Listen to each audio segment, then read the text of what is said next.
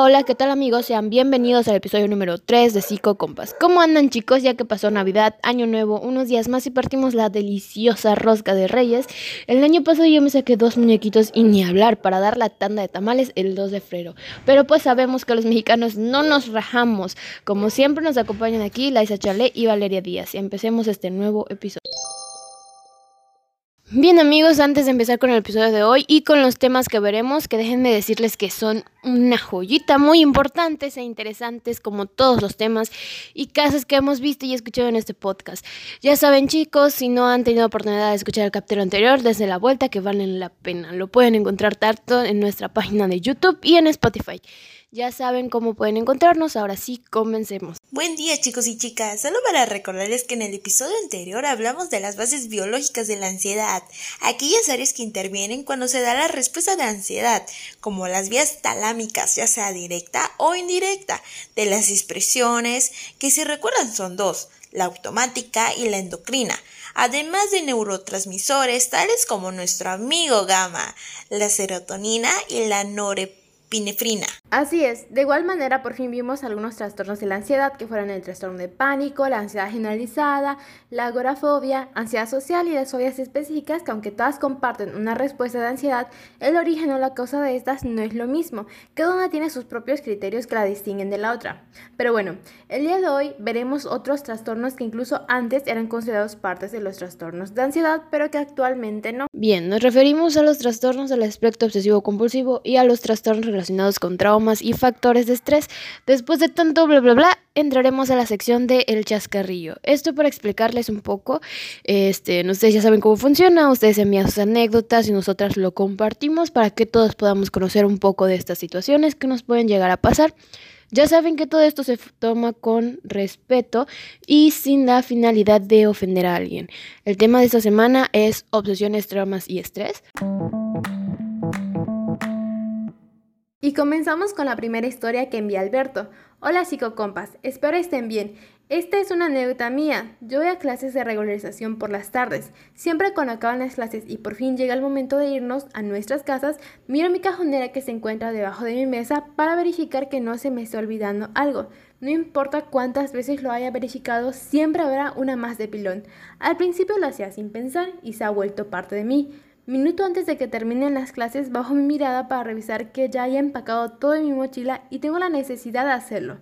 Incluso ya estando en la calle, caminando de regreso a mi casa, tengo esa necesidad de regresar, ver que todo esté bajo control para estar bien.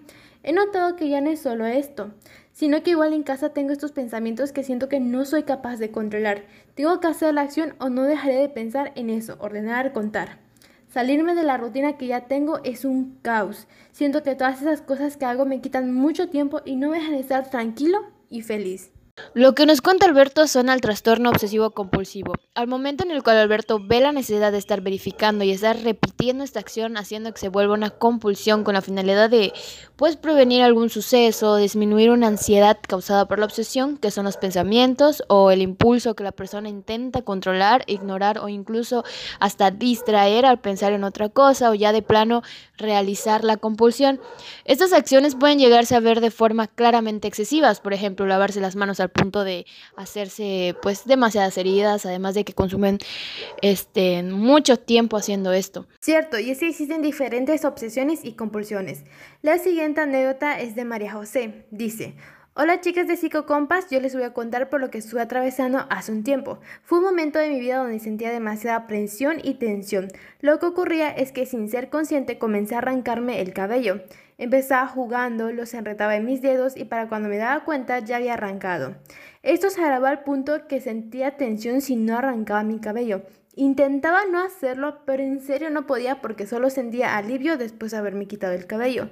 Mis amigas se preocupaban porque se veían las zonas donde no había cabello y tuve que recurrir al uso de pelucas. Finalmente, por lo mal que me sentía, decidí acudir a terapia. Ahora ya estoy mejor. Un saludo, chicas. Wow, ¿han escuchado los sí, chicos y chicas? Me sorprende estas anécdotas que cada día nuestros seguidores nos mandan. Y es que aquí se puede notar el trastorno de arrancarse el pelo o tricotilomanía, el cual causa una necesidad irresistible de como dice el nombre, arrancarse compulsivamente el cabello en zonas como el cuero cabelludo, las pestañas, cejas. Ojo chicos, puede ser de cualquier parte del cuerpo. ¿Sabían eso? Es decir, que las personas se hacen daño, pero son conscientes, pero tampoco pueden detenerse en hacerlo. Otro de los síntomas es sentir ansiedad antes de tirar el pelo, sentir un gran alivio al hacerlo, y es algo que les puede afectar en su trabajo, la escuela o vida social. Bueno, continuando, la siguiente historia la envía Luna y dice así. Hola psicocompas, saludos y abrazos. Hoy vengo a contarles algo que me pasó y es algo personal. Sin embargo, quisiera compartirlo con ustedes y con todos los que escuchan el podcast. Yo siempre he tenido una vida normal y feliz, siempre he estado bien hasta que llegó el momento de pasar a la universidad y uno de mis maestros me dio la oportunidad de que mi universidad la cursara en una buena escuela, en otro lugar, y a mis papás les gustó mucho la idea. El caso es que no sé cómo, pero me vi envuelta en algo que no podía ni, ni entender y mucho menos explicar. Todos estos cambios de pasar de vivir con mi familia a estar sola, el sentimiento de poder defraudar la oportunidad que me estaban dando mis padres e incluso mis antiguos maestros, entre otras cosas que revoloteaban en mi mente. Sentía angustia, nerviosismo, una tensión interna que solo me aliviaba rascándome la piel. Al principio Perdón. Al principio me, rascaba pequeños granitos o cosas pequeñas que de los brazos, las piernas, la espalda, la cara e incluso los hombros. Cada vez que notaba esta tensión nerviosa me rascaba y eso me aliviaba. Pero ese alivio duraba poco y a continuación me sentía la, la persona más avergonzada y culpable que el mundo pudiera tener. Otra vez volvía esta tensión y tenía que rascarme. Y así volvía y volvía y se hacía un círculo vicioso del cual no supe cómo salir. Sin embargo, después de mucho trabajo y no poder hablar sobre esto con nadie, pude acudir a especialistas. Primero fui con un médico y después me dieron cita con un psiquiatra y un psicólogo. Y aunque no sabía ni cómo empezar a hablar sobre esto, por fin lo dije y ahora llevo casi un año de terapia psicológica y aunque puedo, aunque no y aunque no puedo decir que estoy totalmente curada, sé que voy por un camino He aprendido a calmar mi ansiedad de manera saludable y no exigirme a mí misma. Gracias chicas, espero salir en el programa, me encantan, saludos. En este caso en particular se mencionan síntomas del trastorno de escoriación, el cual se caracteriza como se aprecia en la anécdota porque la persona se rasca la piel hasta el punto de lastimarse. Es más normal que se rasquen la cara, brazos o manos, pero no se limita a estas partes y es que incluso pueden rascar piel sana y no solo granos, callos o costras. La persona sí intenta dejar de hacer esto, pero la conducta sigue, les lleva mucho tiempo y causa un gran malestar en ellos. Es un trastorno que puede durar meses o hasta años, por lo que es muy importante que se reciba el tratamiento adecuado, ya que a veces se piensa que son problemas de la piel por alguna bacteria o algo así, cuando el origen no es ese. Claro, y chicos, advertencia con la historia que voy a leer a continuación, ya que toca temas relacionados con la muerte, accidentes y nos gustaría que lo tomen con seriedad y sean empáticos. Si es un tema sensible para ti, te recomendamos saltarte esta parte. Esta historia es anónima y dice, Hola, esta es una historia muy personal, pero se las quiero compartir. Tengo 19 años, hace 3 años tuve un accidente en una motocicleta. Mi padre iba manejando e íbamos muy rápido. En una curva perdió el control y ocurrió todo. Mi padre lamentablemente falleció y yo estuve internada por semanas debido a las lesiones que tuve. Aún tengo recuerdos de la escena, la ambulancia, las personas que estaban allí, la motocicleta tirada y destrozada y casi a diario, diario perdón, tenía pesadillas donde revivía ese accidente. Ahora pensar en una motocicleta me resulta aterrador, me da miedo y siento culpa por lo que pasó. Hace unos meses presencié un accidente y no pude ni describir lo mal que me sentí. Solo el sonido de estas me causa miedo porque me hace recordar algo que no quiero evitar, algo que quiero evitar a toda costa. Eh, eh, gracias y saludos. Eh, pues fue una experiencia muy fue una experiencia perdón muy fuerte y dolorosa lo que has pasado. Agradecemos que hayas decidido compartir esto con nosotras. Muchas gracias y te mandamos un gran abrazo. Así es Gracias por compartir tu historia. En esta se puede identificar el trastorno de estrés postraumático. En este la persona atraviesa una situación que pone en riesgo su vida, desde la exposición a la muerte, lesiones graves, violencia sexual, esto sea de forma real o por una amenaza. Situaciones que causan realmente un gran impacto en las personas. Después del suceso es que se empiezan a presentar los síntomas como los recuerdos o sueños del suceso traumático, los cuales son muy angustiantes para la persona. Incluso pueden tener reacciones disociativas donde parecen revivir el suceso, pero buscan evitar aquello que los haga recordar pues este evento traumático. Y es que en ese trastorno hay alteraciones cognitivas, en el estado del ánimo, en el estado de alerta y la reactividad. La persona atraviesa un gran malestar que no le permite estar disfrutando. Por eso es muy necesario el tratamiento acá. Por otro lado está el trastorno de estrés agudo que al igual que el que mencioné anteriormente, en este la persona se ve expuesta a situaciones que causan un gran impacto. Después del suceso, en los próximos días se desarrollan los síntomas que igual son sueños, recuerdos que causan angustia, la disociación, además de la alteración negativa en el estado de ánimo y en el estado de alerta, con comportamientos de evitación. La diferencia aquí es que va a durar máximo un mes y durante este se debe estar resolviendo la situación. Si tarda más de este tiempo y los síntomas siguen y cumple con los criterios del trastorno de estrés postraumático, el diagnóstico va a cambiar a este. Sí, parecen similares, pero hay una diferencia. Bueno, con esto terminamos la sesión El Chascarrillo. Agradecemos a todas esas personitas que nos brindan su confianza y nos comparten sus experiencias. También les damos las gracias porque nos permiten compartirlas aquí en el programa. Les recuerdo que nosotros nos publicamos y convocamos cada semana por Instagram o YouTube para dar entrada a sus anécdotas de la semana. Ahora ustedes tal vez se están preguntando, ¿qué tiene que ver estos trastornos con la ansiedad de la que tanto hemos estado hablando? Y es que como había dicho antes, estos trastornos eran parte de la ansiedad debido a que hay ciertos síntomas que son similares. Por ejemplo, la evitación a los objetos o situaciones que relacionan con el trauma, la irritabilidad y ansiedad que producen estar expuestos a dichos sucesos. Esto pues mayormente en el caso del trastorno de estrés postraumático y del estrés agudo. En los trastornos obsesivos igual está la respuesta ansiosa cuando la persona tiene los pensamientos intrusivos. Así es, aunque hay que dejarles en claro que ya no son parte de los trastornos de ansiedad, puesto que hay diferencias, la evitación, la irritabilidad y la ansiedad y el trastorno de estrés postraumático se asocian con el evento traumático. De igual manera, estos síntomas en los trastornos obsesivos se deben a obsesiones o a compulsiones, teniendo definido claramente la razón de estos comportamientos, lo cual no es siempre así en los trastornos de ansiedad.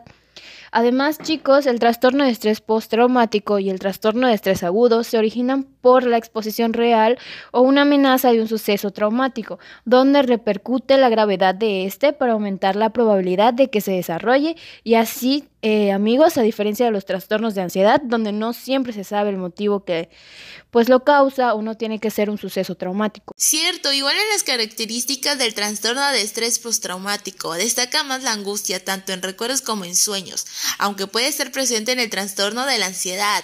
No resalta tanto como el miedo, preocupación, cambios en el pensamiento. Son personas que les cuesta concentrarse, desesperanza acerca del futuro. Chicos y chicas, es súper importante que si conocen a algún familiar, amigo o alguien cercano y pasa por esos síntomas de que ya les he mencionado, no duden en buscar ayuda. Y aunque ha sido bastante lo que hemos dicho hoy, quiero recalcar la relevancia de conocer esta información.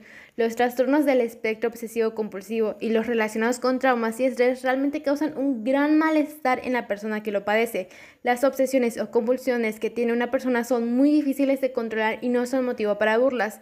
El miedo o estrés que siente una persona al ver algo relacionado con el evento traumático no es para tomarlo a la ligera. Conocer esta información puede ayudar a que seamos más comprensivos y empáticos con las personas que padecen estos trastornos. Así es, chicos, es de extrema importancia conocer esta información sobre lo que hablamos hoy, ya que además de lo que ha dicho mi compañera, igual puede ser útil para reconocer pues ciertas características de estos trastornos, los cuales nos puede permitir hacer algo al respecto, como visitar a un especialista o incluso prevenir que se desarrollen por completo estas patologías.